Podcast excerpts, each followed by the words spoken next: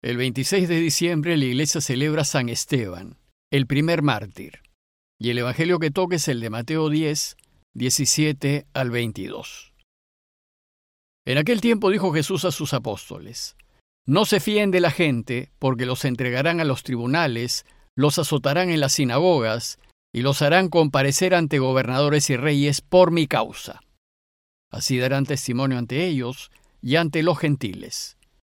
Cuando los arresten, no se preocupen de lo que van a decir o de cómo lo dirán. En su momento se les sugerirá lo que tienen que decir. No serán ustedes los que hablen. El Espíritu de su Padre hablará por ustedes. Los hermanos entregarán a sus hermanos para que los maten.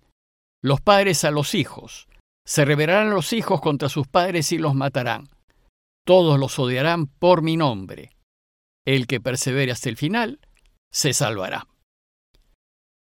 Al día siguiente de Navidad, es decir, el 26 de diciembre, y como parte de la octava de celebraciones navideñas, la Iglesia recuerda la memoria del primer mártir de nuestra fe, el diácono San Esteban. Pero, ¿y por qué se celebra la muerte de San Esteban al día siguiente de Navidad? ¿Cómo es posible celebrar el martirio de un cristiano en medio del gozo y de la alegría del nacimiento de Jesús?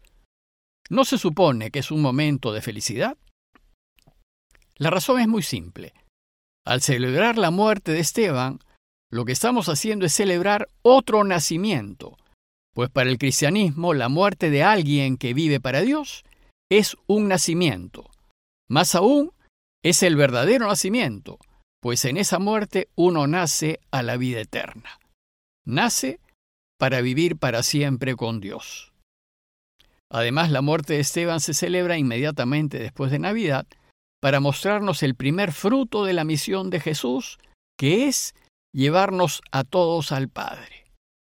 Usualmente las fiestas de los santos no se celebran el día en que vinieron al mundo, se celebran el día de sus muertes, pues en ese día, en el día de su muerte, la Iglesia da gracias a Dios por ese hombre o mujer que ha vivido según Dios. Le da gracias porque ha corrido una buena carrera, ha llegado a la meta, ha ganado, y por tanto, porque ha vuelto al Padre y ya vive para siempre con Él. Antes de comentarles el Evangelio de hoy, deseo contarles algo de San Esteban. Esteban estuvo presente en los inicios de la Iglesia cuando ésta recién se estaba formando.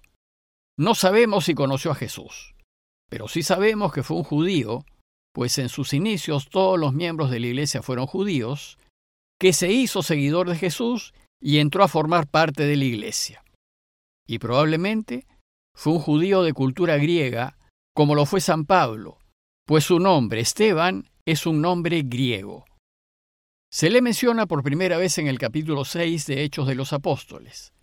Según el libro de los Hechos, la iglesia que estaba en Jerusalén se había organizado para atender a las viudas pobres.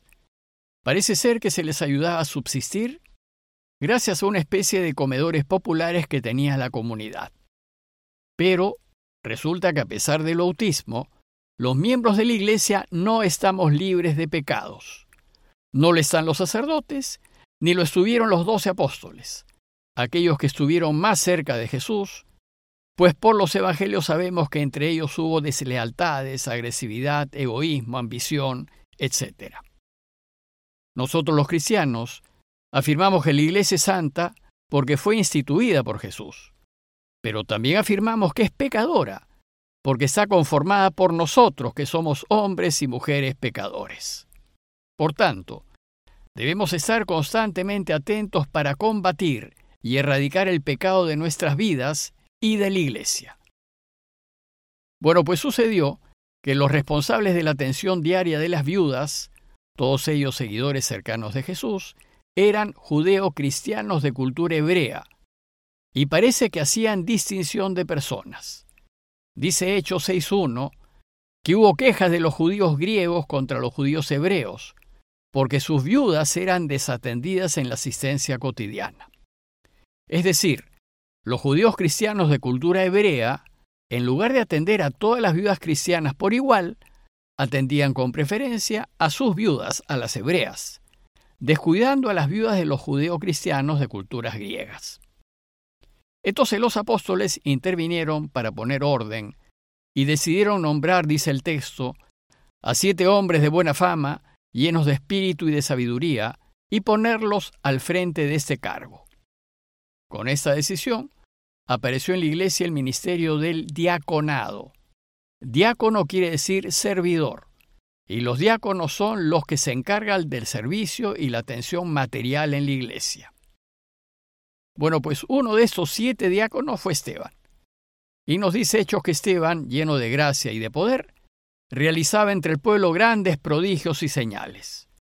Pero no solo hacía el bien, también tenía muy claro el camino y las enseñanzas de Jesús. Pues nos dice Hechos que unos judíos se pusieron a discutir con él, pero no podían ni resistir a la sabiduría y al espíritu con el que hablaba.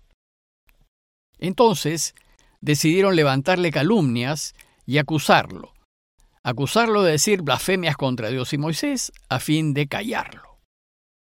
Vinieron entonces las autoridades judías, lo apresaron y se lo llevaron al Sanedrín, y allí lo acusaron. Esteban se defendió delante de los sumos sacerdotes y recorriendo los libros sagrados judíos, les demostró a todos que las escrituras se cumplían en Jesús.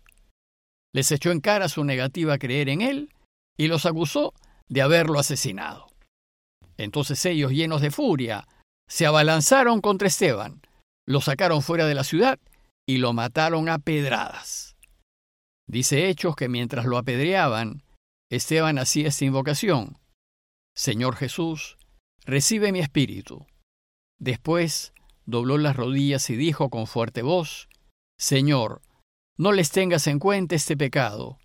Y diciendo esto, se durmió. Dos notas respecto al martirio de Esteban. Primero, Hechos nos dice que mientras lo apedreaban, Esteban se durmió. No nos dice que murió, sino que se durmió. Y esto porque para el cristianismo la muerte no es el fin de la existencia, sino solo un irse a dormir, para luego despertarse en los brazos de Dios y vivir para siempre en la felicidad total. Y segundo, que la Iglesia considera a Esteban el primer mártir de la Iglesia. Mártir es una palabra que viene del griego y significa testigo. Y Esteban fue el primer testigo del camino de Jesús, el primero que con su vida dio testimonio de cristiano. Bueno, pues el Evangelio que la Iglesia nos propone hoy, lo que hace es anunciarlos lo que le puede suceder a todo cristiano que esté dispuesto a dar testimonio de Jesús, viviendo su camino con consecuencia. Y lo que le puede suceder es que lo difamen y lo maten. El texto empieza diciéndonos que dijo Jesús a sus apóstoles, No se fíen de la gente, porque los entregarán a los tribunales los azotarán en las sinagogas y los harán comparecer ante gobernadores y reyes por mi causa. En este texto, Jesús nos dice que no hay que fiarnos de esos lobos con piel de ovejas, pues cuando nos dispongamos a vivir el camino de Jesús, querrán deshacerse de nosotros, ya que nos volvemos un obstáculo para que puedan llevar a cabo sus turbios asuntos. El texto también nos dice que por su causa, por la causa de Dios, es decir, por ponernos del lado de lo verdadero y de lo correcto, nos entregarán a las autoridades, nos azotarán y acusándonos, nos harán comparecer ante los tribunales de justicia. Sin embargo, Jesús considera esto algo muy positivo, pues dice el texto que así darán testimonio ante ellos y ante los gentiles. Aquí Jesús nos invita a todos a ser mártires, a ser testigos suyos y a dar testimonio, a anunciar el camino de Jesús con nuestras vidas y con la manera como vivimos. También nos dice el texto que cuando los arresten, no se preocupen de lo que van a decir o de cómo lo dirán. En su momento se les sugerirá lo que tienen que decir, pues no serán ustedes los que hablen. El Espíritu de su Padre hablará por ustedes. Lo que Jesús nos enseña es que si nos arrestan, que no nos preocupemos, que Él, a pesar de los inconvenientes y contrariedades que podamos sufrir por ser justos, nunca nos dejará abandonados, más bien cuidará de nosotros. Además nos dice que el Espíritu Santo hablará por nosotros. Otra forma de nombrar al Espíritu Santo es llamarlo Paráclito, Y Paráclito, en griego, significa abogado, defensor, aquel que hablará, discutirá y peleará en defensa nuestra.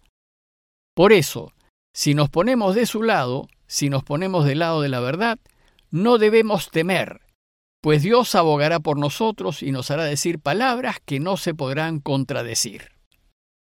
Pero lo más doloroso de seguir a Jesús es que a veces la propia familia no entenderá. No entenderá por qué elegimos a Dios en lugar de elegirlos a ellos. No entenderá por qué nos ponemos del lado de la verdad en lugar de ponernos del lado de la familia. No entenderá por qué actuamos con justicia y no nos la saltamos para defenderlos. La consecuencia de ser testigos de Jesús es dolorosa, pues dice el texto, los hermanos entregarán a sus hermanos para que los maten, los padres a los hijos, se rebelarán los hijos contra sus padres y los matarán. Es muy duro que la propia familia, aquellos que están más cerca de nosotros, se opongan a Dios, se opongan a lo verdadero, a lo noble, a lo justo y a lo bueno. Pero si somos discípulos de Jesús, a pesar de la oposición familiar, debemos siempre dar testimonio de Él, sabiendo que Él nos defenderá. El texto de hoy concluye diciéndonos, Todos los odiarán por mi nombre, pero el que persevere hasta el final se salvará. Si todos se lanzan contra nosotros porque decimos la verdad, si todos nos levantan calumnias por ser justos, si todos se oponen a nosotros por defender la vida de todos, Jesús nos dice que no nos preocupemos, que si nos mantenemos en el camino recto, viviremos. Si así hacemos, en el momento en que nos toque, nos dormiremos para despertar en los brazos de Dios y alcanzar la felicidad absoluta a su lado. Pidámosle pues a Dios que nos acompañe su fuerza, para que a pesar de todas las oposiciones y dificultades que podamos sufrir, seamos, como lo fue Esteban, fieles testigos de su camino. Compañía de Jesús, Jesuitas, Perú.